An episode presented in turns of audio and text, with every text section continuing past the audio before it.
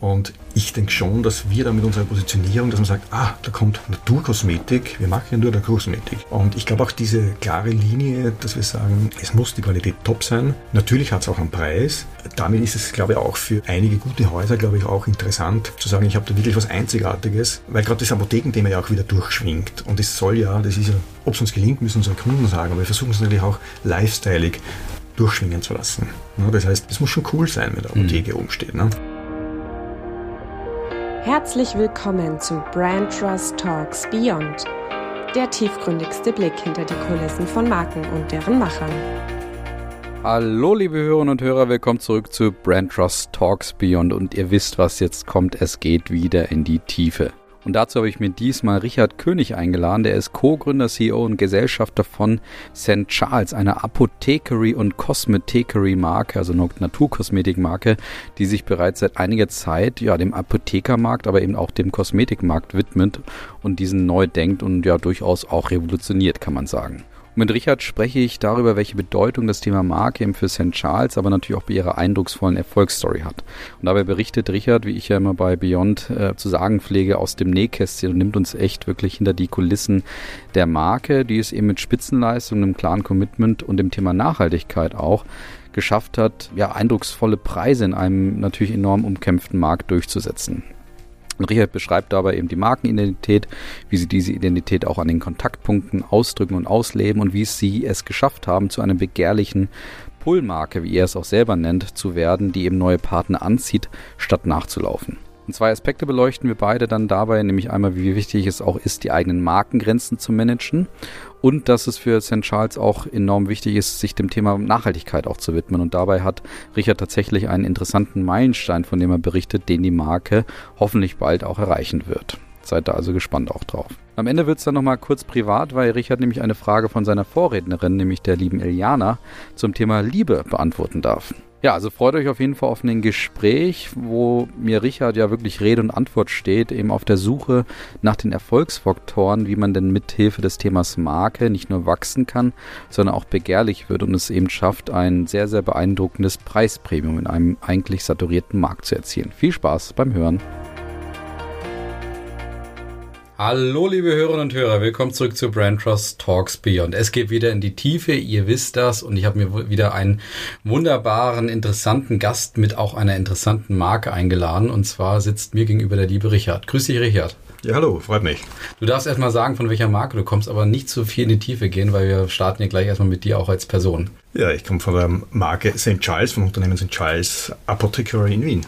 Ja, sehr gut, wunderbar. Was das zu bedeuten hat und was du alles so zu erzählen hast, da kommen wir gleich da drauf. Aber wir wollen dich erstmal als Person ein bisschen kennenlernen. Und du kennst die gefürchteten Einstiegsfragen. Und ich fange mit dir mal an. Machen wir es mal ein bisschen umgedreht. Wie würdest du dich denn in einem Satz beschreiben, ohne dass du deine Position oder deine Profession nennen darfst? Du darfst nicht mal deine Marke nennen, für die du arbeitest. Ui. Hättest du da so eine Beschreibung für dich in einem Satz? Ja, ich versuch's mal. Also ich denke mal, ich bin, bin jemand, der gern kreiert, was schafft, so äh, als, als ähm, im Sinne von Unternehmen, wirklich so mit Ärmel hoch. Und ähm, ja, dabei ist mir einfach das Thema Wachstum wichtig ähm, und nicht in Zahlen gesprochen, sondern persönliches Wachstum, mein Wachstum, das Wachstum im Team, einfach das persönliche Wachstum, so würde ich das so beschreiben. Wunderbar, dann bleiben wir mal auf dem Pfad. Wie würdest du dich denn in einem Wort beschreiben? Weil du könntest jetzt aus den ganzen Worten vielleicht eins auswählen, wenn du sagst, da ist schon was dabei, oder würdest du nochmal in eine andere Dimension einsteigen?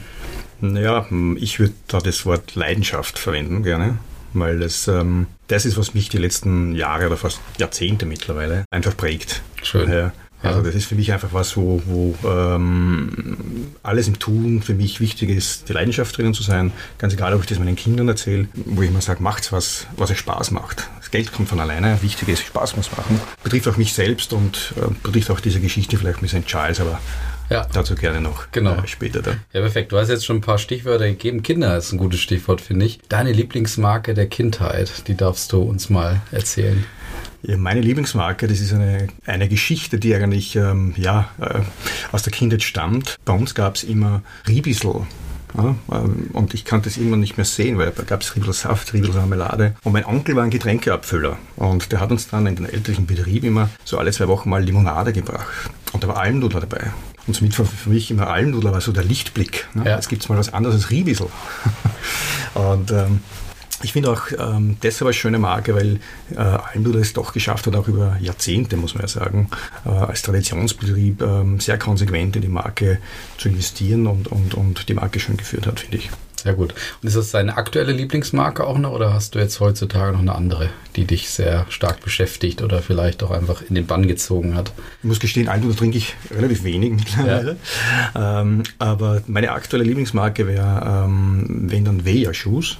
Ah ja, genau. Ja, ja. weil ähm, das glaube ich ein gutes Beispiel ist auch für, für dieses Impact-Business, diese Sinnökonomie. Und wenn man sich anschaut, was die machen, also ich, vor drei, vier Jahren haben wir die ersten Sneaker gekauft. Die war ich fasziniert. Da gibt es Sneaker mit aus recyceltem Plastik oder mit Bananenöl, Rizinusöl, Jute ähm, oder weiß nicht, Reisabfällen. Und ähm, das hat mich fasziniert, ähm, was, man, was man mit Schuhen machen kann. Und ich denke, die haben das Thema der Nachhaltigkeit im Bereich des Sneakers komplett neu erfunden. Und man sieht ja jetzt speziell in Wien, sieht man relativ viel schon herumlaufen mit diesen ähm, Sneakers ja. auch. Und mittlerweile, wenn man nachschaut, sind die auch sehr stark im, im, im äh, Impact-Business und haben auch äh, B Corp-Zertifizierung. Das ist so eine Nachhaltigkeits-Impact-Zertifizierung, äh, die man machen kann. Und tolles Unternehmen. Also ist auf jeden Fall ähm, sicherlich ein Leuchtturm, wenn es um, um Impact-Business geht. Ja, sehr schön. Kann ich gut nachvollziehen. Die Marke finde ich auch extrem spannend. Und jetzt können wir eigentlich schon mal auf eure Marke kommen und so ein bisschen den Schwenk sozusagen schaffen. Aber den musst du selber überlegen, wie du den vielleicht auch hinbekommst. Du darfst mal St. Charles vorstellen und mal ein bisschen erzählen, wer oder was ihr eigentlich seid. Mhm. St. Charles, für die Wiener ist es einfach, ist eine Apotheke. Aber es ist äh, doch viel mehr. Also das, da muss ich vielleicht ein bisschen bei der äh, Geschichte beginnen, wie ich auch dazugekommen bin. Gerne, ja. Ich war ja relativ lange im, im, im Consulting-Bereich und uh, Customer Relationship Management und uh, habe mich dann bei Startups beteiligt und, und ähm, doch eher auch ein sehr buntes Treiben als Unternehmer. Und irgendwann hat mich ein Partner, äh, ehemaliger Partner, guter Geschäftsfreund gefragt, gesagt, du hätte was, ähm, da könnte man gemeinsam was tun. Und ähm, ich sage, na was, um was geht's denn? Sagt er, eine Apotheke. Ne? Habe ich gesagt, was, was soll ich in der Apotheke? Ne? Und na, wir mal, ich schaue das an und ähm, als ich in die Apotheke kam, in der Gundendorfer Straße, in die St. Charles Apotheke, habe ich gleich mal festgestellt, ähm, wenn man reingeht, das ist das ist was anderes. Ne? Also man, man, man, spürt einfach ähm, äh, die alten Schränke und es ist einfach das, das Thema der, der, Tradition kombiniert mit sehr modernen Aspekten. Und ich denke, das, das muss man erkennen. Ähm, ähm, das, ist die erste Begegnung, wenn man, wenn man reingeht, auch wenn man Kunden jetzt fragt, was bewegt dich, wenn du, wenn du jetzt, warum kommst du so in Charles? Ne? Weil ich was Besonderes entdecken will. Und dieses Besondere zeichnet, glaube ich, diese Apotheke aus. Das war auch das, was mich fasziniert hat. Habe dann auch relativ schnell den Alexander Ehrmann, das ist der Gründer auch äh, des Charles Apotheke im 2006 äh, gegründet, kennengelernt. Und ähm, so wie ich ein bisschen atypischer und schräger Vogel als Unternehmer bin, ist er ein bisschen ein schräger Vogel als Apotheker. Und äh, da haben sich zwei äh, schräge Vögel dann irgendwie getroffen, könnte man sagen. Aber ich denke, mit dem Herz an der gleichen Stelle, was gewisse Themen betrifft. Und ähm, ja, ich mag es jetzt nicht so lange, ich möchte vielleicht die, die Frage noch beantworten. Die Apotheke an sich, das Grundkonzept ist, dass man eigentlich sagt, man hat eine Apotheke, die sehr stark auf Naturheilkunde setzt. Es gibt dann gegenüber äh, ähm, Naturkosmetik, eine St. Charles Cosmeticery. Da werden auch Naturkosmetikbehandlungen gemacht im Stock oben. Daneben gibt es ein kleines Wirtshaus, das auch 2006 alles schon mit äh, entwickelt wurde. Und mit der Complementary ein Stück weiter Richtung stadteinwärts gibt es die Complementary, das ist dann ein, ein Gesundheitszentrum. Das heißt, es wurde schon sehr ganzheitlich gedacht, nicht nur zu sagen, ich hole mir hier Medikamente, sondern den Kunden ganzheitlich zu betreuen und damit den Fokus eben auf die ganze Naturheilkunde. Und ähm, ich denke mal, das ist die Basis von Son St. Charles. Und ich bin ja erst seit ja, sieben Jahren, sechs, sieben Jahren mittlerweile dabei. Und ähm, dieses Konzept versuchen wir einfach in der Marke auch dementsprechend jetzt abzubilden mhm. und außerhalb der Apotheke dann entsprechend unsere Märkte zu bearbeiten und, und, und Kunden zu gewinnen. Was war da für euch so der Moment oder eben, also vielleicht für dich auch, aber du musst wahrscheinlich auch ein bisschen ausholen so in die Geschichte, dass man sagt, so dieses Apothekengeschäft da auch so ein Stück weit neu zu denken, ganzheitlicher zu denken, kannst du auch revolutionär nennen, da so einzusteigen, weil ich meine, Apotheken, Pharmazien gibt es zuhauf in dem Sinne und ich stelle sie mir eigentlich immer wieder gleich vor, sie sind sehr funktional, du gehst eben rein, holst dir was, Hustensaft, ein äh, Schmerzmittel, was auch immer, und dann gehst du auch wieder. Mhm. Ähm, aber wie kommt man da drauf, so einen Markt so ein Stück weit neu aufzurollen? Grundsätzlich gibt es natürlich auch Wirrungen und Veränderungen dem Markt generell, aber was war da bei euch so ein bisschen der Anstoß auch? Ja, ich denke, da muss man wieder bei der, bei der Gründung schon mal beginnen, der Apotheke, die Grundidee.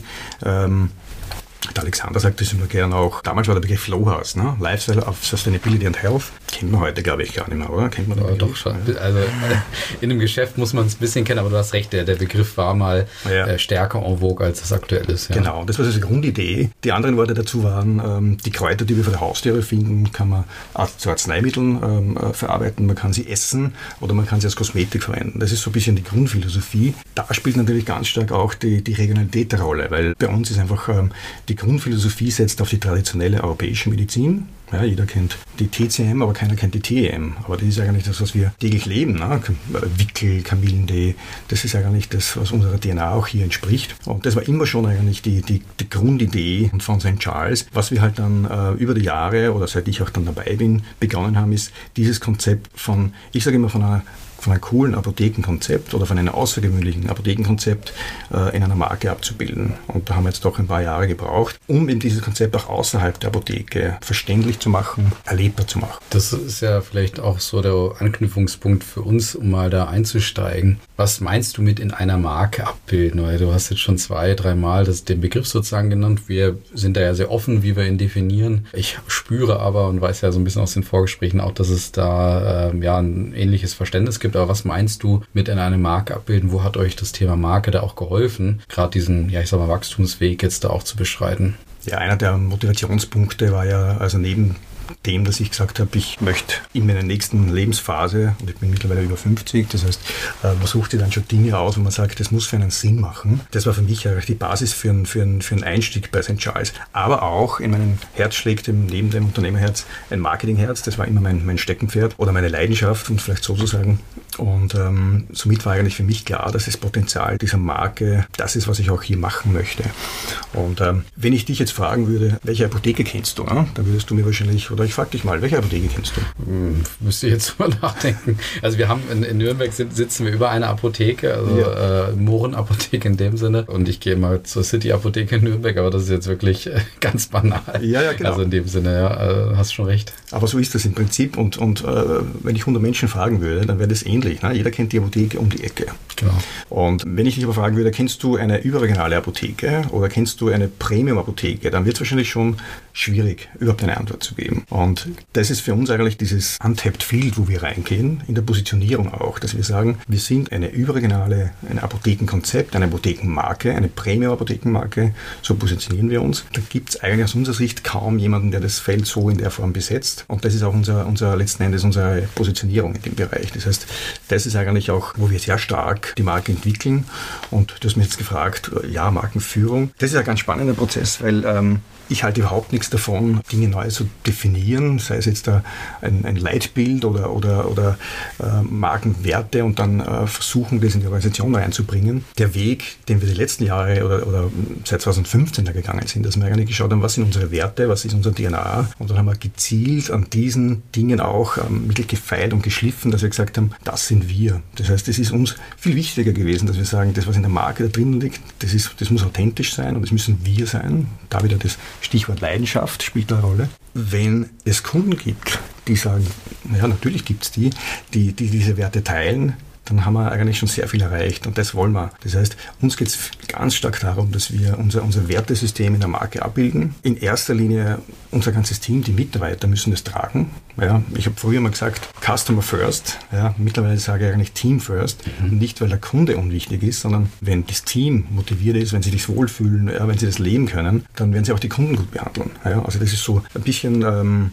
von den Prioritäten her vielleicht ein bisschen verändert, aber man muss es trotzdem als Ganzes sehen, weil die Marke ist dann letzten Endes ein, ein, ein Wertepaket an Dingen, die wir tun. Wir sehen es ja immer wieder, wenn im Team welche hinzukommen. Es gibt welche, die toll, die leben das, da weiß man genau, die passen dazu, aber es gibt auch welche, wo man dann sagt, naja, da ist jetzt jemand dazugekommen, der lebt das nicht so und das erledigt sich oft relativ schnell dann, weil es sind eigentlich auch die Teammitglieder, die dann hin und wieder mal wegfallen. Genauso ist es bei den Kunden. Die Kunden, die, ähm, ja, die unsere Produkte kaufen, viele lieben die Produkte und ähm, ich denke, das sind auch Kunden, die gerne dahinter schauen, was ist hinter der Marke und was wird da gemacht. Mhm. Du hast jetzt viele Anknüpfungspunkte für mich auch genannt. Also erstmal grundsätzlich kann ich dem viel abgewöhnen, wie du es beschrieben hast. Aber um da vielleicht noch so ein bisschen auch dran zu bleiben. Jetzt hast du zu Beginn gesagt, eben, ihr wart nicht so die Freunde davon, irgendwas neu zu erfinden, sondern habt versucht, das zu erfassen, was eigentlich da ist. Wie habt ihr das gemacht? Also wie seid ihr da an eure Marken-DNA, an eure Markenidentitätsentwicklung gegangen? Ja, ich denke mal, man muss mal reinspüren. Also für mich bin ich hinzugekommen 2015,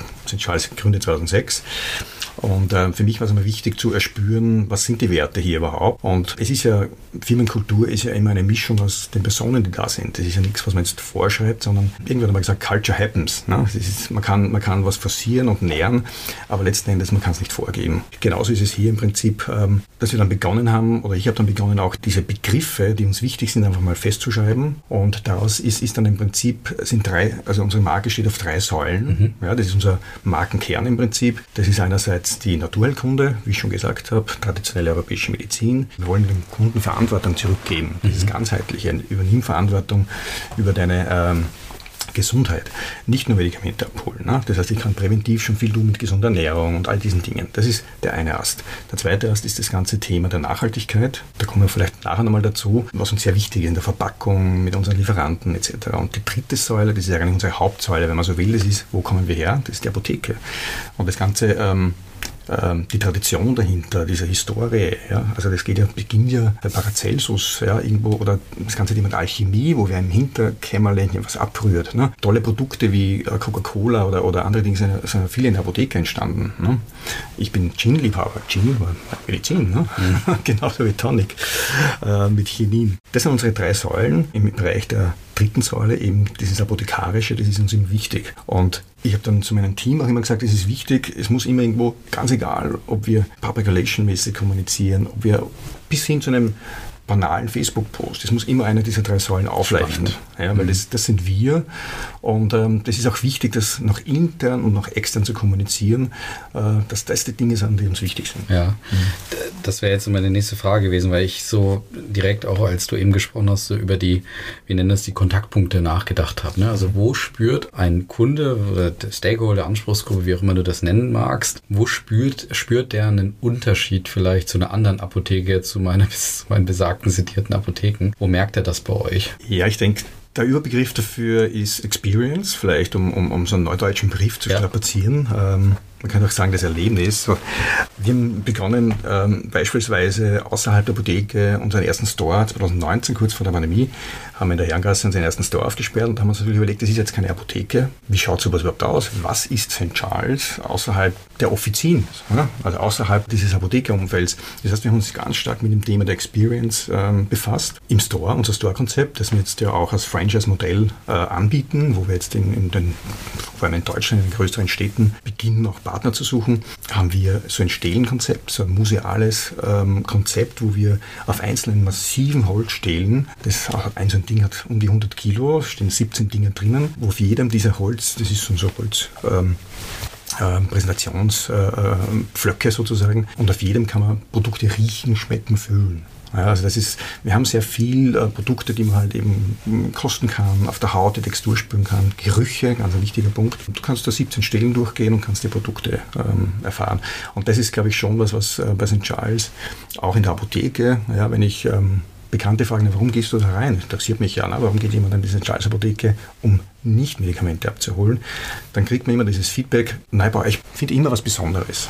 Na? Meistens hat es mit Geruch zu tun, dieses Erlebnis, was ja gerade im Retail-Bereich immer wichtiger wird, ne, wo wir unterscheiden mit zu Online, das ist schon das, was, was den Charles sehr stark ausmacht. Und beim Duft, vielleicht das noch zu ergänzen, ist es mittlerweile auch, und das haben wir unbewusst immer gewusst, aber mittlerweile auch erkannt, dass der Duft ja unser Markenanker ist. Ja, also wo man wirklich sagt, wir hatten vorhin ein Gespräch, ja, wenn du in einem Hotel bist und verwendest unsere Seife oder ähm, du kaufst in der Apotheke unseren Handspray oder bei Josef Pro zum Beispiel unsere Seife benutzt du und dann riechst du, dann verbindest du das damit. Mhm. Ja, und, und gerade Geruch, äh, die ganze Olfaktorik ist ein irrsinnig starkes, emotionales, ähm, eine emotionale Erfahrung, ja. die auch im, im Hirn sich stark, im Gehirn sich stark verankert. Super, ja, ganz, ganz spannend diese olfaktorischen Kontaktpunkte und Reize, die du auch setzen kannst. Genau darauf wollte ich auch hinaus. Ich fand es jetzt aber noch spannend, dass du diesen, diesen dritten Anker, also praktisch Apotheke, also diese Apothekeridentität, Historie, da auch so überbetont hast. Also wenn ich jetzt so euer Markenkern folge, Nachhaltigkeit, was war der erste, die erste Säule nochmal? Die traditionelle, also genau, Naturheilkunde, ja. Genau. Mhm.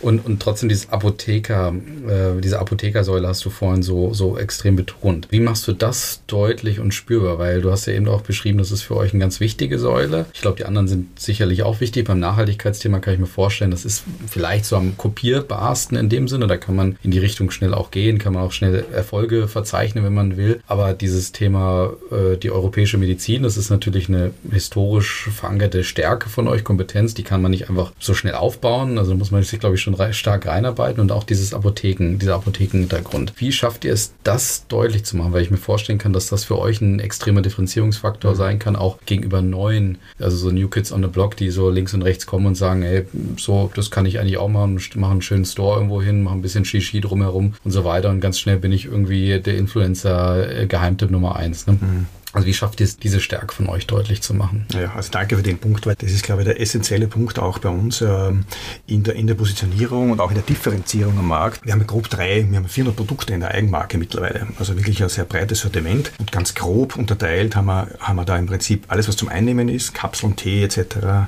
also Nahrungsergänzung. Zweiter Teil ist die Kosmetik, ja, alles, was aus der Haut kommt. Und der dritte Teil ist Aromatherapie, die man unterschiedliche Art und Weise anwenden kann. Jetzt könnte man sagen, naja, wer ist da unser Marktbegleiter, Mitbewerber? Im Prinzip, ähm, so wie du richtig sagst, gibt es viele, ja, gerade im Kosmetik-Bereich. Wir haben im Vorjahr eine neue Facecare auf den Markt gelauncht und wir haben uns wirklich ganz intensiv auseinandergesetzt, was muss da drinnen sein, wie muss die Qualität sein, so dass es dass es wir sind. Ne? Das ist wirklich, was sagt, das kommt von uns. Und die Positionierung oder auch die, die, ähm, das, was alles vereint, was wir tun, ist dann im Prinzip natürlich genau das, was du sagst, das ist die Apotheke. Und äh, das pharmazeutische Wissen. Wir haben ein hervorragendes Team bei uns in der Apotheke an Pharmazeutinnen und Pharmazeuten, hauptsächlich Pharmazeutinnen und natürlich auch der, der Alexander als Pharmazeut. Das ist natürlich ein, ein Schatz, ähm, den wir sehr zu schätzen wissen, weil da sehr viel Know-how da ist. Und wenn wir neue Creme, jetzt um Beispiel zu bleiben, auf den Markt bringen, dann haben wir da die schärfsten Kritikerinnen, weil die einfach sagen, jetzt zeig's mal die Ingredients mhm. äh, und, und, und das muss passen. Warum? Das ist kein Marketing oder jemand, der im Produktmanagement in einem Büro sitzt, genau. sondern der steht dann auch vor dem Kunden der tagtäglich. Das heißt, der Kunde steht hier und wenn da äh, Nonsens drinnen steht ja, oder, oder schlechte Ingredients oder, oder die Wirkung nicht die ist, die man verspricht, dann muss die Pharmazeutin oder der Pharmazeut Rede in Antwort stehen. Das ist halt ein Thema, wo man auch sagen muss, ähm, das eine ist die, das Vertrauen, das da da ist, das da mitschwingt, auch eine Verantwortung. Das heißt, wir, wir, für uns ist die Top-Qualität und, und das deshalb auch umso wichtiger und auch Sicherheit, das da mitschwingt. Das ist auch alles gut. Aber andererseits natürlich, wie du es richtig gesagt hast, nutzen wir es auch in der Kommunikation. Und wie kriegen wir das rein? Natürlich, indem wir ähm, sehr stark bewährte Produkte, bewährte Rezepturen aus der Apotheke, ja, wo es sehr einen großen Schatz gibt und gegeben hat, verwenden. Ja, wenn du bei uns auf äh, Instagram schaust, wirst du halt sehr oft äh, diesen Mut, auch bei den Image-Videos, äh, immer wieder das Apothekarische sehen. Wir haben schöne Schränke drinnen aus 1886, die natürlich ähm, super Bild hergeben für, für diesen Mut. Das, das schwingt immer mit. Mhm. Ja, einmal ein bisschen subtiler, vielleicht nur in Form von Bildern und dann wieder ganz, ganz ähm, medizinisch, ne, in Form von, von ähm, was wirkt wie oder was kann ich tun, wenn ich die oder die äh, Symptome habe. Mhm. Wie sehen das eure, sag ich mal, Mitbewerber oder auch vielleicht auch Kollegen, sozusagen Berufskollegen oder Branchenkollegen? Weil ihr macht ja was, ja, ich sag mal, sehr, sehr Smartes, würde man heutzutage sagen. Eben, ihr nutzt eine historisch gesetzte Identität, eine besondere Kompetenz und versteht es, das Ganze eben über die Marke zu transportieren und auch zu vermitteln und natürlich da so einen, ja, ich sag mal, gewissen Hype auch drum starten zu lassen. Ich glaube, ihr würdet wahrscheinlich nicht von Hype sprechen, weil ihr habt ja eine Seele, wie du jetzt gerade schön beschreibst und das ist ja keine Marketingblase, keine Marketingidee. Hast ja nicht auf einmal gesagt, jetzt machen wir ein bisschen schönes Storytelling und, und, und schöne Werbung und einen coolen Store und dann haben wir das schon. Das, wie gesagt, das würde ja eine Möglichkeit geben. Ich glaube, es gibt wahrscheinlich auch Mitbewerber. Was sagen so diese Traditionalisten sozusagen in eurem Geschäft? Also gibt es die erstmal Und zweitens, sehen die euch irgendwie skeptisch oder sagen, ja, cool, Chapeau, dass sie es so gemacht haben, hätte ich eigentlich auch so machen müssen? Oder sagen die so, ja, es sind Schatz, das ist auch schon viel, viel Shishi drumherum sozusagen. Also wenn man, wenn man die Apothekerschaft hernimmt, ist wahrscheinlich äh, sehr gemischt. Wir haben mittlerweile Apotheken, die, die äh, bei uns kaufen, was für uns einfach eine, schöne, eine schöne Bestätigung ist und, und wir auch sehr schätzen, wenn das passiert. Äh, aber wie überall gibt es wahrscheinlich andere, die wir sagen, pff, nee, nee, braucht man nicht, kann man alles selber machen. Man muss dazu sagen, das ist ähm, der Apotheker und die Apotheke ist einfach über Jahrzehnte ein Geschäft, das die Sicherheit braucht, das Know-how braucht, den Pharmazeuten. Es ist die einzige Stelle, wo du reingehen kannst und quasi gratis medizinische Beratung bekommst. Ne? Also das ist schon eine Verantwortung und deshalb sind die Abläufe und, und, und das Verständnis ganz anderes. Ne? Weil das Verständnis, dass man sagt, man, man baut jetzt eine Marke auf, ja, das ist dann, oder wie bewege ich mich außerhalb der Apotheke, da brauche ich dann andere Skills. Der, der, Apotheker in der Regel schaut, dass seine Abläufe gut sind, dass die, die Qualität stimmt, dass die Beratung des Teams stimmt. Ja. Aber ich glaube, das ist bei uns eben diese besondere Konstellation, dass wir, wir haben ja für die, für die ganze Vermarktung außerhalb der Apotheke haben wir eigene Gesellschaft auch gegründet, äh, ein tolles Marketing-Team auch. Ich glaube, diese Kombination macht es dann aus. Aber ich tue mir schwer zu sagen, ähm, wie man von anderen, von Mitbewerbern oder so beurteilt. Mhm. Es ist eher, eher die Frage oft auch im, im, im Bekanntenkreis oder, oder äh, nicht Mitbewerber, sondern einfach die, die sagen, naja, was, was macht sie da eigentlich? Ne? Und das macht es oft schwierig. Früher haben wir gesagt, man muss ein Elevator-Statement haben. Ne? Mhm. So ein genau. Satz, peng. Ne? Genau. Hätte ich dir auch was gefragt jetzt als ja, nächstes. Ja, ja. ja, da kann ich eine Antwort geben, ja. aber ich sage dann ähm, auch immer gern, man muss uns entdecken wollen. Mhm. Ja? Also es ist halt schon so, dass wir, wenn du auf die Webseite bei uns gehst, dann ist es so ähnlich wie wenn du sagst, ich gehe in Wien in die Gundorfer Straße. Ja? Da muss ich entdecken wollen, ich muss sehen wollen, aha, da gibt es gegenüber was, aha, da kann ich Behandlungen machen, ähm, vielleicht im Gespräch, aha, ihr habt da, ihr habt da Herbal Senses Bagyrik, aha, die kommen aus dem Bregenzerwald. Also man muss da reingehen wollen was natürlich, wenn ich ein Marketingmensch bin, na, dann muss man sagen, Elevator Statement, zack, sofort verständlich. Das haben wir auch und das muss in der Positionierung klar sein, aber wenn man ähm, also unsere Kunden hernimmt, dann sind das meistens die, die sehr, sehr mündig sind, was ihre Gesundheit und ihre Wahl betrifft. Weil ähm, das eine ist, dass wir sehr stark auf das Thema Gesundheit, Naturheilkunde setzen, aber in der Qualität der Produkte, und man sieht das ja auf unserer Webseite auch, versucht man es zu zeigen, wir gehen sehr viel regional. Das heißt, äh, wenn es möglich ist, wir haben 400 Produkte, wahrscheinlich das Zehnfache an, an, an, an Produkten, die wir brauchen, um 400 Produkte zu bauen, ne? von der Verpackung über die einzelnen Ingredients. Wenn es möglich ist, gehen wir regional. Das heißt, wenn, wenn, wenn wir Hanf hernehmen, dann haben wir das aus dem Burgenland. Das Leinöl haben wir aus dem Waldviertel einer der großartigsten Funde war Lavendel, wo man sagt, naja, Frankreich, Bulgarien, nein, wir haben Lavendel aus dem Waldviertel. Das ist zwar für jemanden, der jetzt vom Einkauf kommt, der würde sagen, nee, nee, muss Lieferanten konsolidieren, Einkauf, Preise etc. Gut, ja, Qualität, alles gut. Das ist nicht unser Weg. Unser Weg ist eigentlich, dass wir sagen, wir gehen regional, versuchen das kleinteilige Diversität auch zu unterstützen. Und für uns hat das ganz andere Energie. Das heißt, bei all unseren ähm, Produkten, wo zum Beispiel Alkohol drinnen ist. Ne? Das ist bei vielen Produkten drin, bei Sprays, Parfums, Alkoholauszügen. Der Alkohol kommt aus, aus Amstetten. Mhm. Ja, das macht der, der Fahrthofer, der, der, die Destillerie. Und der Josef äh, Fahrthofer ist ein ganz ein engagierter, der dann halt erklärt, ähm, ja, das ist Alkohol wird aus, aus dem Feld, aus dem Weizen äh, wird Alkohol erzeugt. Und der Wasseranteil kommt aus einer Urgesteinsquelle. Ja, und das sind so Dinge, wo wir in den einzelnen Bausteinen versuchen, sehr wertige Dinge auf der einen Seite, aber auch, ich finde, solche Produkte haben andere Energie. Mhm. Das ist auch intern so die Wertschätzung äh, der Produkte gegenüber. Das ist mir irrsinnig kritisch und äh, ich denke schon, dass es unsere Kunden auch spüren. Da schließt sich so der Kreis, wo ich gesagt habe, man muss eintauchen wollen. Das muss man halt wollen dann. Ne? Das muss halt der Kunde, wenn der Kunde das sieht und sagt, genau das ist mein Ding, ein Produkt, wo wirklich ähm, Leidenschaft dahinter steckt, das sind die Kunden, die auch unsere Produkte dann wirklich auch ähm, ja, hoffentlich lieben. Mhm. Das wäre jetzt auch so ein bisschen eine nächste Frage gewesen. Das, was du beschreibst, klingt irgendwie logisch. Also, dass man dann regional irgendwie auf die Produzenten zurückgreift und so weiter. Also klingt logisch, wenn man es von dir hört. Mhm. Nichtsdestotrotz macht es ja nicht jeder so. Und ich stelle mir schon oft die Frage, warum macht es nicht jeder so in dem Sinne? Am Ende würden Differenzierungspunkte fehlen natürlich, das ist gut für euch. Aber was treibt euch da an, zu sagen, naja, wenn wir die Ingredienzien anschauen, dann schauen wir halt, ob wir regional jemanden finden. Und das ist für uns auch immer so der erste Fokus. Ihr, ihr müsstet es ja nicht mhm. so machen. Also was treibt euch dabei an? Ich glaube, es ist eine Mischung aus ähm, einerseits ein, ein, ein, ein Wert, der uns wichtig ist, und da steckt das Wort schon drin, nämlich Wertschätzung. Bei uns gibt es nicht den Lieferanten, bei uns gibt es Partner und sehr viele Produkte und Kooperationen entstehen mit wirklich tollen Partnern, hier in Wien, aber auch in Deutschland. Und gepaart auch wieder mit ähm, ja, einer Portion Leidenschaft, das auch äh, unser Team und den Alexander und mich sehr stark verbindet, dass man sagt, hey cool, wir haben zum Beispiel einen Wermut aus dem Seewinkel. Der, der Michael Andert, das ist ein Biodemeter Winzer und wenn du da äh, in den Wein, bei den Weinreben stehst, ähm, wo er den Wein anbaut, normalerweise kennt man Weinrebe, Erde, braun dazwischen und dann nächste Weinrebe.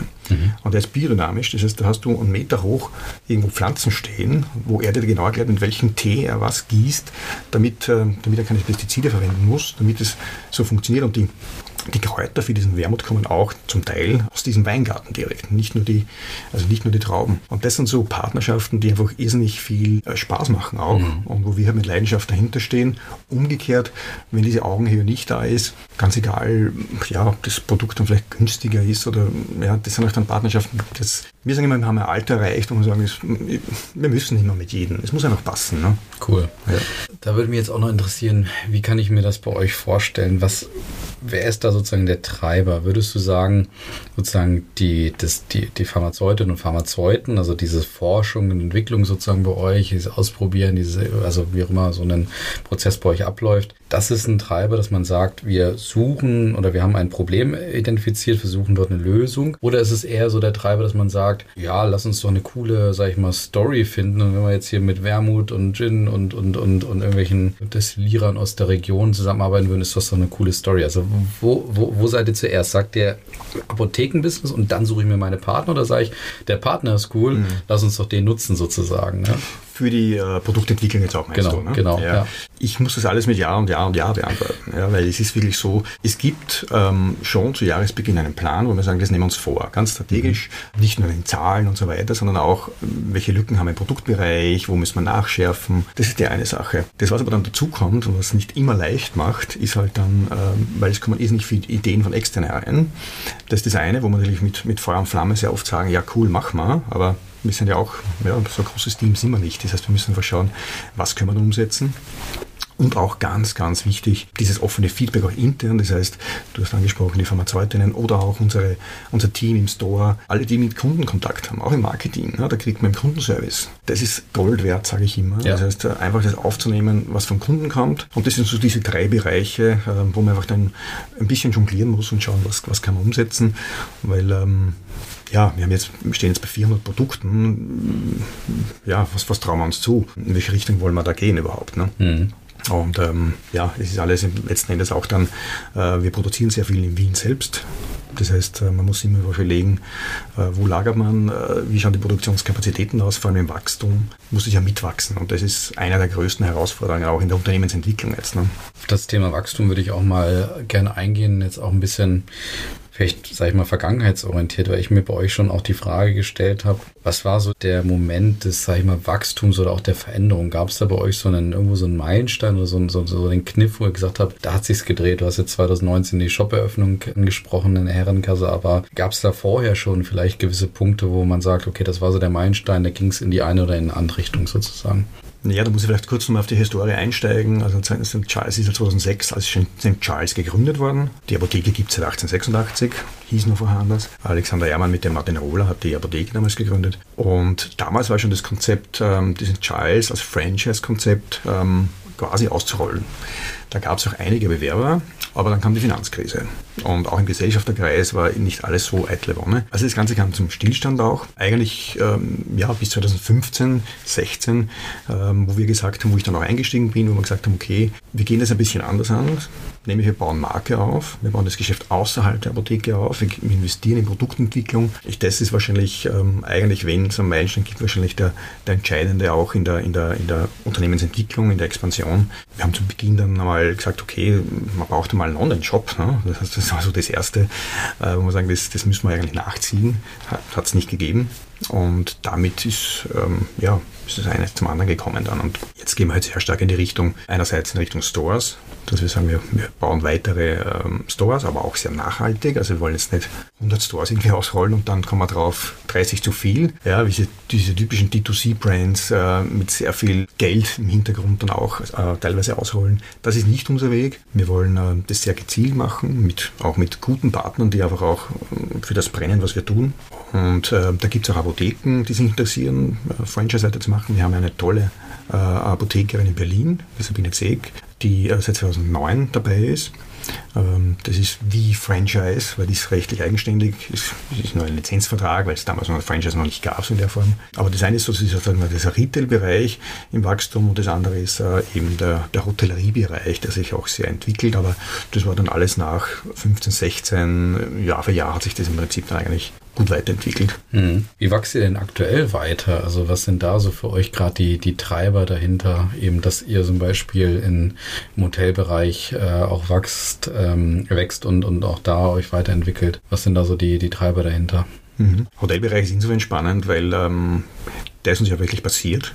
Also es war nicht strategisch geplant, jetzt gehen wir in Hotels, aber es kam halt irgendwie davor, dass äh, Hoteliers oder, oder ähm, ja, jemand aus der Hotelbranche in die Apotheke reinkam und sagt, ich hätte gern fürs Zimmer, ihr habt so tolle Shampoo, Seife, Kosmetik, wir hätten das gerne im Zimmer dann ging es immer darum, ähm, diese kleinen Dinge abzufüllen. Ne? Also äh, hätten wir anbieten sollen, so 20, 30 Milliliter äh, einmal verwenden, zack, wegschmeißen. Und dann haben wir immer gesagt, das ist nicht unser Weg, das wollen wir nicht. Einerseits, ähm, ja, es kommt der Nachhaltigkeit, Plastik etc. Und das andere ist auch, dann, ja, dann matcht man sich da irgendwie mit anderen Anbietern und der verlangt 57 Cent und ähm, man muss dann irgendwie unter 55 Cent. Also das war nicht unser Weg, bis dann wir einen, einen Partner kennengelernt haben, der ähm, sich auf das Thema im Premium-Bereich spezialisiert hat und wir gemeinsam dann ein Refill-Konzept entwickelt haben. Das heißt, ähm, die Kosmetik, die in den Zimmern, in den Hotels existiert, also die wir beliefern dürfen, ist alles Refill, wird immer nachgefüllt. Das heißt, das, das Housekeeping-Personal kommt mit dem Wagen, checkt die Flaschen und füllt das entsprechend nach. Und wenn man es mal ausgerechnet bei einem Hotel mit 100 Zimmer pro Jahr sind das ungefähr ein bis zwei Tonnen, je nachdem, an Plastik, das man da vermeidet. Also das ist schon eine große Nummer. Mhm.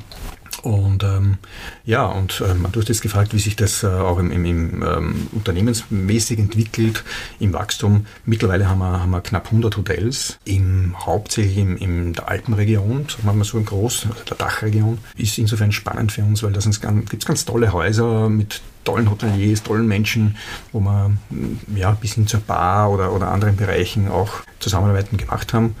Und mittlerweile, ja, nicht nur im Zimmer, sondern auch ähm, haben wir Behandlungen für den Spa-Bereich, wo du eine schöne Gesichtskosmetik äh, bekommst oder eben äh, Massage mit unseren Ölen. Man findet uns im Restaurant, im Frühstücksbereich mit Tees zum Beispiel oder mit gesunden Ölen, bis hin zu Hotelshops, die wir bestücken, wo halt bei der Rezeption irgendwo kleiner Verkauf auch da ist. Also das sind sehr spannende Kooperationen für uns. Aber ähm, wir müssen gleich mal beim Thema Zukunft, würden wir da nochmal weiter einsteigen, weil du, man merkt da so eure Ausdehnung und also Verbreiterung extrem spannend. Stelle ich mir auch wieder die Frage, was ist so der Kern dahinter, der euch da zusammenhält, aber da gehen wir gleich nochmal drauf ein. Ich bin immer noch neugierig, warum sagt so ein Hotelier, ich brauche diese Produkte, diese Seifen, was auch immer von euch, ich möchte das bei mir auf meinem Zimmer haben. Also der muss ja irgendwas mit euch verbinden oder irgendeinen Treiber haben, dass er sagt, okay, wenn er so einen Vertriebspartner anfragt und setzt sich dann mit eurem Produkt auseinander, dann muss ja irgendwo ein Sog dahinter mhm. sein. Ja, also es ist ja kein, kein, kein Push von euch in dem Sinne von hier, wir verkaufen eben 55 Cent, 53 Cent, wie auch immer. Hauptsache, wir sind da, wir sind da in eurem Zimmer, weil das ist natürlich für uns ein super Kanal, Marketingkanal und Sichtbarkeit etc. Aber du hast ja gerade beschrieben, es ist ja bei euch euch wirklich einen Pull-Effekt da. Mhm, mhm. Und dafür muss es ja einen Grund geben. Was ist der, der Grund, warum jemand sagt, ich möchte diese St. Charles-Geschichten auf mein, meine Produkte mhm. in meinem Hotel, in meinem Zimmer, Behandlung und so weiter haben? Mhm. Also mal danke für das Push und Pull, weil meine Leute in mein, mein Team, die können es teilweise gar nicht mehr hören, weil ich sage mal, wir sind Pull und nicht Push. Ja. Und das ist genau das Thema. Ich denke, die Hotels müssen sich auch wandeln. Also jetzt haben wir natürlich auch mit der Pandemie nochmal eine andere Situation, aber unabhängig dessen, ähm, die Hoteliers suchen sehr ganz stark allen Dingen, die sie tun, das Spezielle und äh, wollen natürlich einzigartig sein. Also nur als Beispiel, wir haben Hoteliers, die dann, ähm, wenn in einem Ort St. Charles in irgendeinem Haus schon mal da ist, ne, ist das schon für das andere Haus, obwohl es vielleicht 50 Häuser gibt in dem Ort, möglicherweise schon ein Problem, weil die sagen, Ja, wo wir dann sagen, naja, Moment, der eine Gast kommt doch selten in, das wäre doch ein Zufall, wenn der beide Häuser in diesem Ort besucht ne, und das sieht, um Gottes Willen, in beiden ist ein Schalz drin. Aber ja. das ist einfach wichtig für ein Hotelier, weil, und da vielleicht auch wieder das Stichwort der Experience, weil er einfach äh, was Besonderes seinen Gästen liefern äh, möchte oder bieten möchte. Und ich denke schon, dass wir da mit unserer Positionierung, dass man sagt, ah, da kommt Naturkosmetik, wir machen ja nur Naturkosmetik. Und der Duft, wenn du jetzt bei uns Seife, Shampoo benutzt, sind alles ätherische Öle. Also nichts Synthetisches, machen wir auch nur in Bio. Wir haben ja oft Anfragen, günstiger machen und ne, machen wir nicht. Und ich glaube auch diese klare Linie, dass wir sagen, ähm, es muss die Qualität top sein. Natürlich hat es auch einen Preis. Und ähm, damit ist es, glaube ich, auch für, für einige gute Häuser, glaube ich, auch interessant zu sagen, ich habe da wirklich was Einzigartiges, weil gerade das Apothekenthema ja auch wieder durchschwingt. Und es soll ja, das ist ja, ob es uns gelingt, müssen unsere Kunden sagen, aber wir versuchen es natürlich auch lifestyleig durchschwingen zu lassen. Das heißt, ähm, das muss schon cool sein, wenn der Apotheke mhm. oben steht. Das versuchen wir halt, ist unser Bemühen auch im Marketing, in der Positionierung. Das ist der eine Aspekt. Und ich glaube, ein zweiter, da sind wir wieder beim simplen Thema, das ist das, was jetzt sehr stark greift, das Thema Nachhaltigkeit und Regionalität, Nachhaltigkeit, Refill, aber wir, wir erleben jetzt Häuser, die internationale Häuser, die eigentlich zentral wo einkaufen, wo es ein Purchase Department halt in New York für die ganze Gruppe gibt, die kommen auf einmal bei uns und klopfen an, hier in Wien und sagen, wir wollen mehr regionale Partner haben, weil einfach der Gast das zunehmend erwartet. Also sie springen halt auch sehr stark auf diesen Nachhaltigkeits- ähm, äh, nicht Trend, sondern auf diese Bewegung auf. Ne? Ja, kann ich gut nachvollziehen. Das heißt also, eure Dichte, dieses, dieses klare Konzept, eure Positionierung führt dann dazu, dass jemand eben genau auf diese Grenzen sozusagen auch, auch ähm, anspringt und sagt, genau das möchte ich eigentlich. Also diese Prinzipientreue, diese klaren Kanten, die ihr auch habt, die will ich eigentlich bei mir auch haben. Und mit diesem Thema Kanten würde ich dann auch mal so ein bisschen in die Zukunft einsteigen, weil das stelle ich mir jetzt schon herausfordernd vor. Eben Hotel XY in Stadt XY sieht oder hat euch eben bekommen. Also, hast du ja beschrieben, ihr seid ja auch sehr selektiv unterwegs, sehr, sehr stolz auf sich und dann sagt aber Hotel XYZ äh, nebenan auch, hat auch ein klares Selbstbild von sich, sagt so, ja, wie Hotel XY bin ich doch auch eigentlich, ich hätte auch gern euch.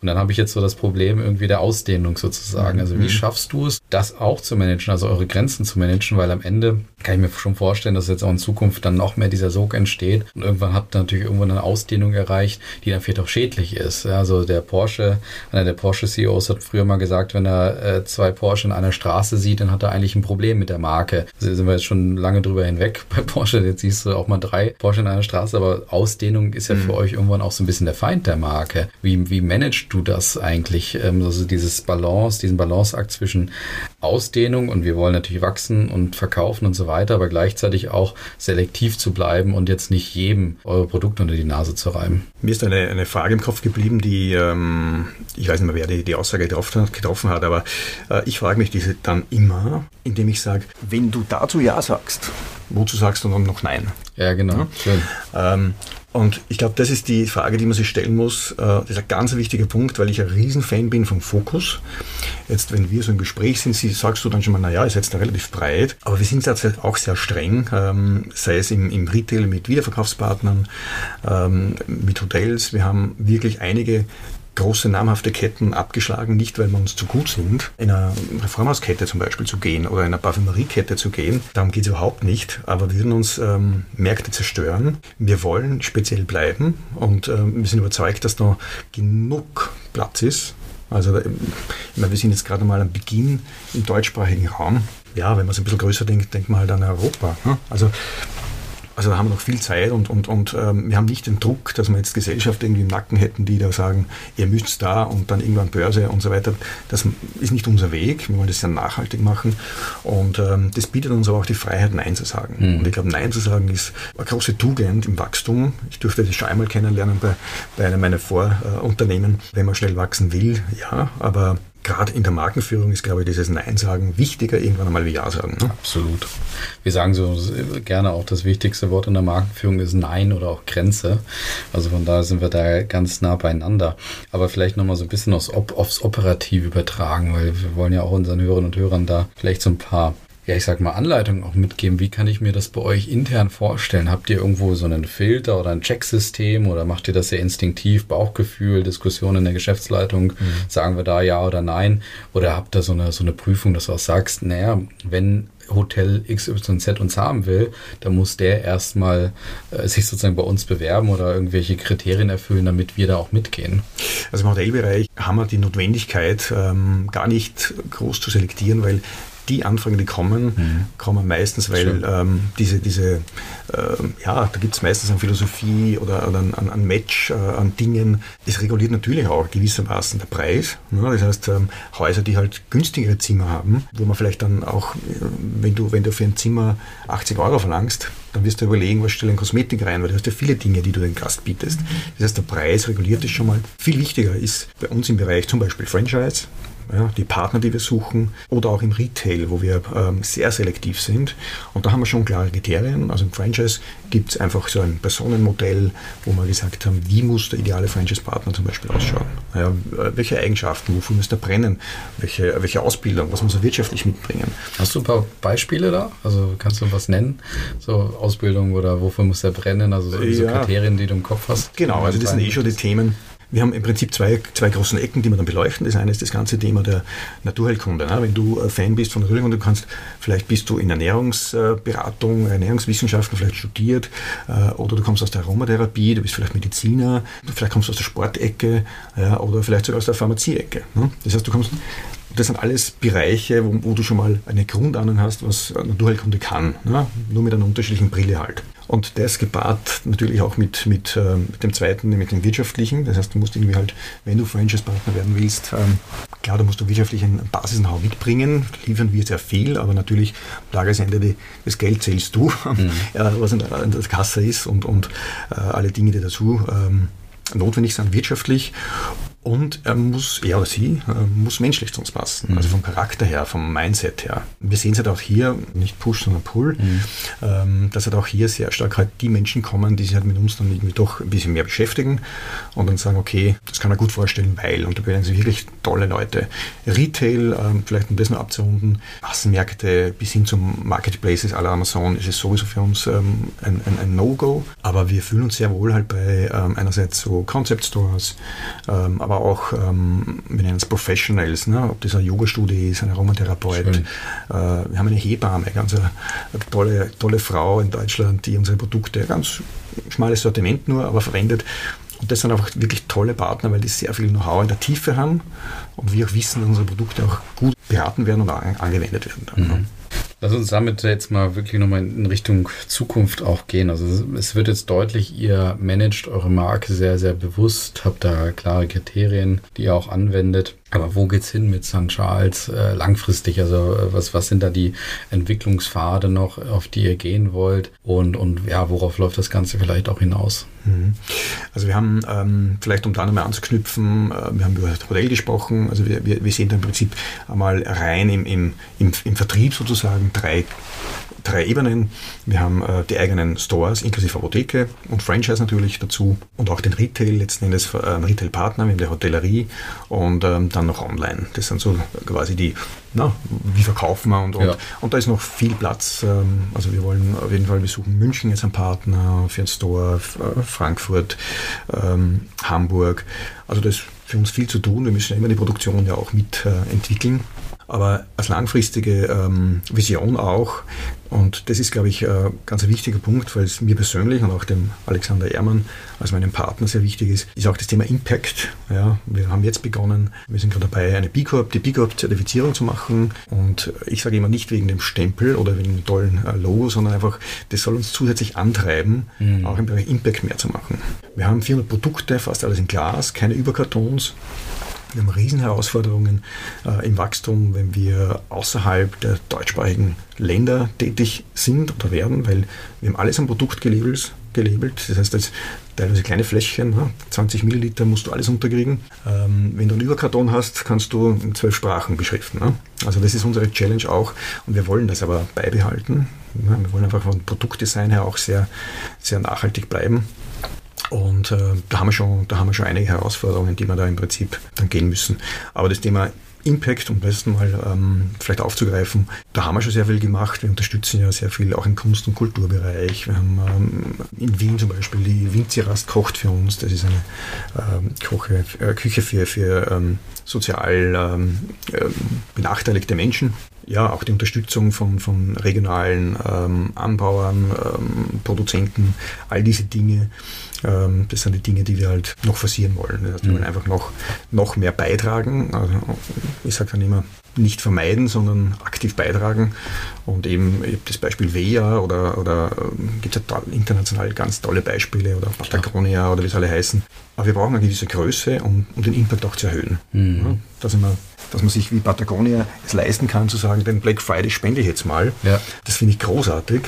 Aber du brauchst eine gewisse Größe, um das mhm. tun zu können. Mhm. Und ich glaube, da haben wir noch einen guten Weg vor uns und äh, man muss eben dieses da Stores und Umsatz, ähm, man muss es gleich behandeln mit dem Thema, was kann man bewegen, ja, weil das ist einfach uns von der DNA her im ganzen Team wichtig ist, mir auch wichtig ist und letztendlich auch unser, unseren Kunden wichtig ist. Mhm. Ich denke, dass die nächsten zehn Jahre, ich meine, die Umwälzungen sind ja gerade jetzt mit Ukraine, es ist ja Wahnsinn, was sich alles hier so abspielt, aber wenn man alleine das Thema Klima und, und, und, und Umwelt hernimmt, dann werden die nächsten zehn Jahre, ja, ich glaube, die die Blütezeit, die ruhige Zeit, die ist vorbei. Mhm. Und ich glaube, Unternehmen werden einfach zunehmend daran gemessen, was tun sie, was tragen sie bei, weil ich finde, Unternehmen haben die Wirtschaft, Globalisierung hat sie angerichtet irgendwo, ne, kann man sagen. Ich glaube, man ist auch in der Verantwortung als Unternehmer, ähm, jetzt einfach äh, auch zu schauen, was kann ich jetzt aktiv beitragen. Und, und nicht nur, ähm, indem ich ähm, Recycling, Taschen mache und dann schreibe ich drauf, ich bin nachhaltig. Ne? Mhm. Das würde mich jetzt aber tatsächlich eben interessieren, in welche Richtung das bei euch auch geht. Vielleicht auch ein Stück weit konkreter, weil ich habe jetzt verstanden, du willst was zurückgeben. Ich meine, B Corp-Zertifizierung, klar, das ist eine sehr große Kategorie, in die ihr da greift. Auch für ein, sag ich mal, vergleichbar, vergleichbar kleines Unternehmen kann man sagen, ist eher einfacher machbar, umsetzbar, weil ihr habt alles noch im Griff. Andererseits aber natürlich auch ein extremer Aufwand, das, das auch zu machen. Also habe ich verstanden, dass ihr da ja ein Stück weit was zurückgeben wollt. Aber was ist da vielleicht auch so ein bisschen wieder euer Differenzierungspunkt oder vielleicht noch gesteigert, welches Problem wollt ihr denn mit eurer Marke auch lösen? Weil wir definieren ja Impact Brands beispielsweise als Marken, die ein gesellschaftliches Problem auch wirklich versuchen zu lösen oder auch eigentlich aufgrund dessen, aufgrund dieses gesellschaftlichen Problems überhaupt existieren. Also da ist immer erstmal ein Mangel vorhanden, irgendwo ein Problem, das man identifiziert hat und dann sagt man eigentlich, wir richten unser Geschäftsmodell daran aus. Ist es bei euch ähnlich, dass ihr sagt, ihr habt da irgendwo so ein Problem entdeckt, sei es, okay, die Menschen müssen irgendwie äh, sich selber auch da wieder wertschätzen oder vielleicht auch etwas für ihre Gesundheit tun, wobei das jetzt ja ein persönliches Thema ist. Also was, was wäre da bei euch so, sage ich mal, der, der Anknüpfungspunkt? Punkte, um da mhm. wirklich so ein Impact-Brand vielleicht auch zu sein. Das klingt jetzt fast wie, wenn wir es abgeschrocken hätten, aber haben wir ja nicht. Wir haben nämlich jetzt ein Statement für uns, ein Mission Statement für uns auch gefunden, das ähm, auch nicht neu definiert wird, sondern einfach ähm, das widerspiegelt, was wir tun. Wir haben es äh, auf Englisch mal formuliert und haben gesagt, we create Wellbeing. Ja? Und ähm, in Wellbeing steckt ganz viel drinnen. Da steckt ja ganz äh, knochentrocken auch das Thema Gesundheit drinnen. Ja. Aber Wellbeing ist viel, viel mehr für uns. Es geht einfach darum, wirklich ähm, dieses balancierte, ausgeglichene und wie gesagt, es beginnt beim eigenen Team. Wir haben ähm, irrsinnig äh, breite, wie soll man sagen, bunte Landschaft im Team, von den obwohl wir ein kleines Team sind, aber von den Nationalitäten her, Religionen. Das heißt, das ist uns irrsinnig wichtig, auch das Thema Diversität. Wir haben 8, 75 Prozent, 80 Prozent bei uns sind Frauen. Und äh, ich glaube, das ist uns auch ähm, enorm wichtig, da in dem Bereich irgendwo auch ein, ein, ein Leuchtfeuer zu werden oder zu sein dann. Ne? Aber das Thema Wellbeing ähm, haben wir für uns als, als, als Punkt definiert, wo wir gesagt haben, wir wollen unseren Kunden äh, einfach zu motivieren, wir wollen unsere Kunden motivieren, Verantwortung über die eigene Gesundheit zu übernehmen. Und Wellbeing sehen wir da sehr, das haben wir zwar ein bisschen auf einer Metaebene wieder, dass man sagt, es ist nicht nur Gesundheit, sondern es ist auch ähm, der, der, Umgang mit der Natur. Ne? Weil ähm, wenn ich mit der Natur nicht gut umgehe, das kann ich aus, aus dem Blickwinkel der Gesundheit sehen. Also ich hole mir die Kräuter da vor der Ort, die wachsen da am Wegesrand. Das ist aber genauso das Thema Müllvermeidung, ähm, Klimaerwärmung. Ja, und da sehen wir natürlich ein super kleines Rädchen. Aber ich denke, ähm, ja, man kann nicht klein genug sein, äh, um, um, um zu schauen, dass man auch seinen Beitrag dann entsprechend leistet. Hm. Zum Abschluss stelle ich mir trotzdem noch so ein bisschen die Frage bei euch, ähm, dieses ja, Geschäft mit den, ich sag mal, braunen Fläschchen sozusagen, das ja geht ja gerade durch die Decke. Du siehst ja bei jedem, bei jedem Drogeriemarkt, wenn die irgendeine 0815 Seife anbieten, Hauptsache braunes Fläschchen, das ist gerade so der Code, der natürlich von jedem auch kopiert wird. Wie sichert ihr euch dagegen diese Inflation in dem Bereich irgendwo ein Stück weit auch ab, dass ihr da trotzdem die sozusagen echte Apothekermarke auch bleibt. Ja, wir sehen es natürlich auch, dass ähm, ähm, es ist modern, im Braunglas zu verpacken. Nur, da muss man halt dazu sagen, es ist ja auch nur eine Verpackung. Und bei uns gibt es Braun- und Violettglas. Ne? Das mhm. sind die, die Dinge, wo man, wo man in der Apotheke abfüllt. Die Differenzierung, also wir sehen es gar nicht so als, als, als Gegenteil. Ich sehe es sogar als Vorteil, äh, wenn es mehr in diese Richtung geht. Ja, weil man sieht, es ist es ist en vogue, es ist, ähm, na, die Leute lieben das im Braunglas, aber der Differenziator ist dann schon natürlich, was steckt dahinter und die Marke dann letzten Endes. Und ähm, du hast es angesprochen, bei uns ist halt ähm, natürlich, ah, da gibt es Apotheke, da steht nicht nur Apotheke oben, die gibt es auch, da gibt es Menschen dahinter. Das ist das eine, dass man sagt, man hat diese Story behind und eben die Marke, dann wird das Produkt, es lädt das Produkt ganz anders auf, finde ich. Ne? Weil alles, was wir im Prinzip tun, zahlt ja in die Marke ein. Und ähm, wir sehen es ja in vielen Bereichen, dass wenn wir jetzt wieder neue Facecare hernehmen, wo wir wirklich versucht haben, Alpenkräuter zum Beispiel zu verwenden, dass wir da auch ein super, super Feedback bekommen. Und nicht, aha, da gibt es 50 ähm, Gesichtscreme im Regal, wodurch unterscheidet sich eure, sondern die meisten gehen dann wirklich hin und, und wenn sie bei uns Produkte kaufen, dann probieren sie das auch, weil sie das Vertrauen einfach haben. Und ich denke, die Marke ist hier der stärkste Differenziator, wo natürlich die Produktqualität Hand in Hand gehen muss. Das heißt, ähm, dass wir eben nur äh, beispielsweise ähm, Bioöle verwenden oder teilweise Partner haben, die aus Wildsammlung, ne, wir haben eine Pechsalbe, die, die, die im Ötscherland per Wildsammlung gesammelt wird und verarbeitet wird. Ne? Mhm. Also das sind schon Dinge, äh, die machen es dann besonders und das ist Gestangenware. Verstanden. Dann vielleicht äh, letzte Frage und dann kommen wir noch so ein bisschen zum Abschluss äh, gemeinsam. Was siehst du als größte Herausforderung an, gerade vor dem Hintergrund, dass eure Marke so dicht, so clean bleiben muss? Weil ansonsten eben irgendwann dieser Differenzier Differenzierungsfaktor auch wegfällt, weil eure Marke muss ja strahlen. Also wenn jemand irgendwo in sag ich mal, egal jetzt was auch immer, was für ein Retailer oder Point of Sale das jetzt oder in Zukunft auch ist, der muss ja sagen, okay, das ist St. Charles und da greife ich rein oder ich nehme, ich sag mal, die Eigenmarke, ähm, die, die für mich nicht so viel Bedeutung hat, aber die vielleicht günstiger ist oder was auch immer. Also eure Marke muss ja strahlen. Was ist da für euch so der größte, die größte Herausforderung in der Zukunft, dass das auch weiterhin der Fall bleibt.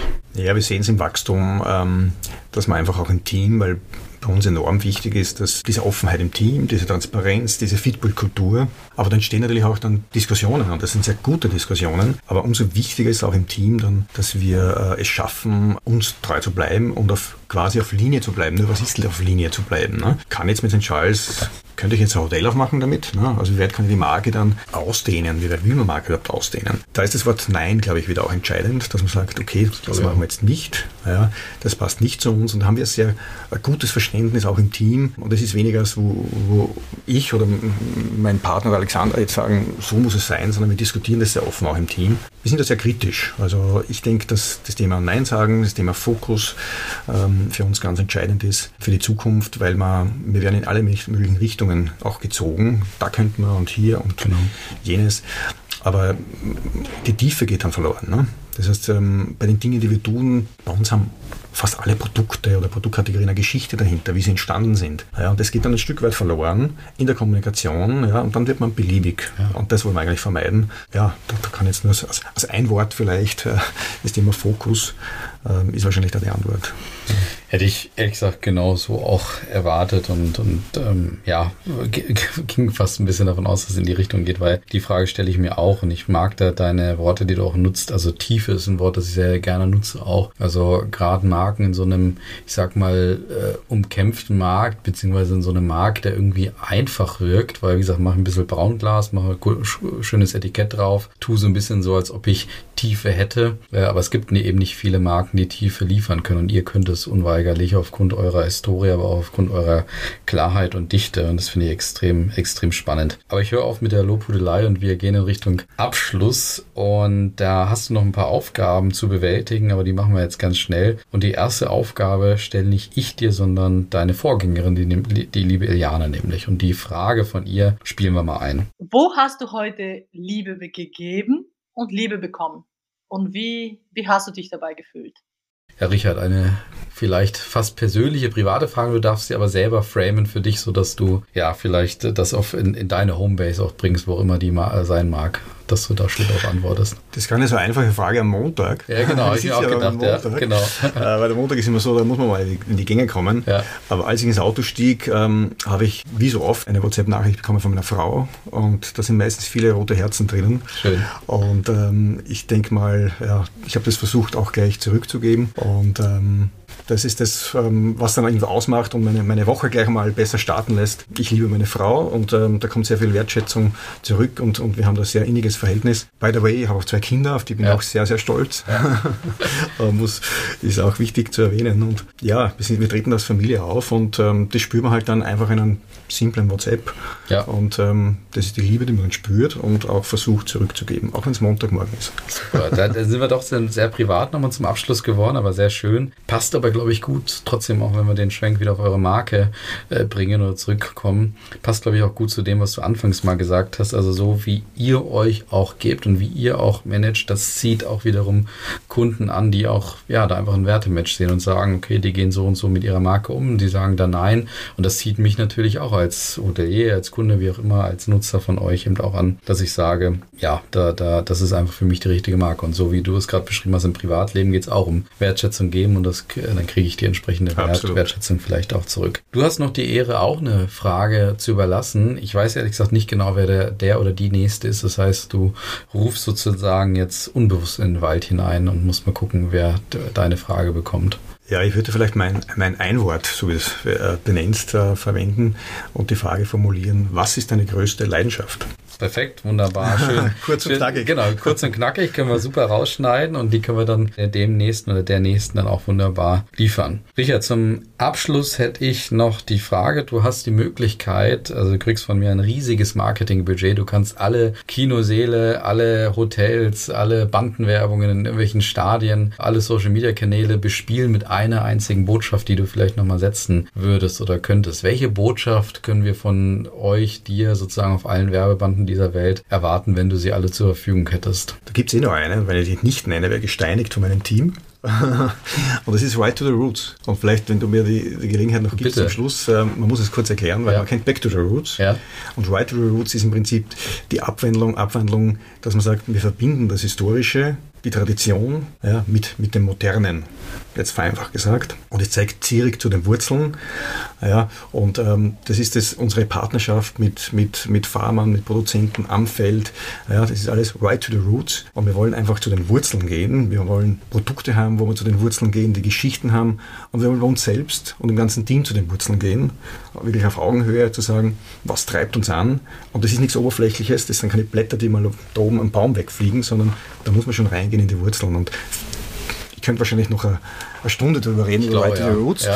Äh, aber ein Spruch, den findet man, uns bei, findet man bei uns dann auch auf ähm, ja, verschiedenen Werbematerialien und sagt sehr viel aus über, über das, was wir sind und, und was wir tun. Super. Ich glaube, wir beide hätten noch gut eine Stunde hier sprechen können, weil du äh, tatsächlich viele Anknüpfungspunkte auch nennst. Wir haben jetzt gar nicht so über das Thema gesprochen, wie ihr zum Beispiel eure Mitarbeiterinnen und Mitarbeiter auch gewinnt, weil auch da muss es ja, glaube ich, einen großen Wertematch geben. Aber ich glaube, das kann man auch ein Stück weit projizieren auf, auf Basis dessen, was du gesagt hast, weil du da viele Ansätze in die Richtung genannt hast. Ja, lieber Richard, ich bedanke mich ganz herzlich bei dir für ein äh, super spannendes Markengespräch darüber, wie ihr so eine Marke führt, wie wichtig auch Grenzen und Nein sagen für euch seid und wie wichtig es eben auch ist, da konsistent zu sein, um entsprechend da auch diesen Pull-Effekt sozusagen da auch zu erzeugen. Also in dem Sinne vielen Dank, dass du gekommen bist und dass wir die Möglichkeit hatten, mal über eure Marke zu sprechen.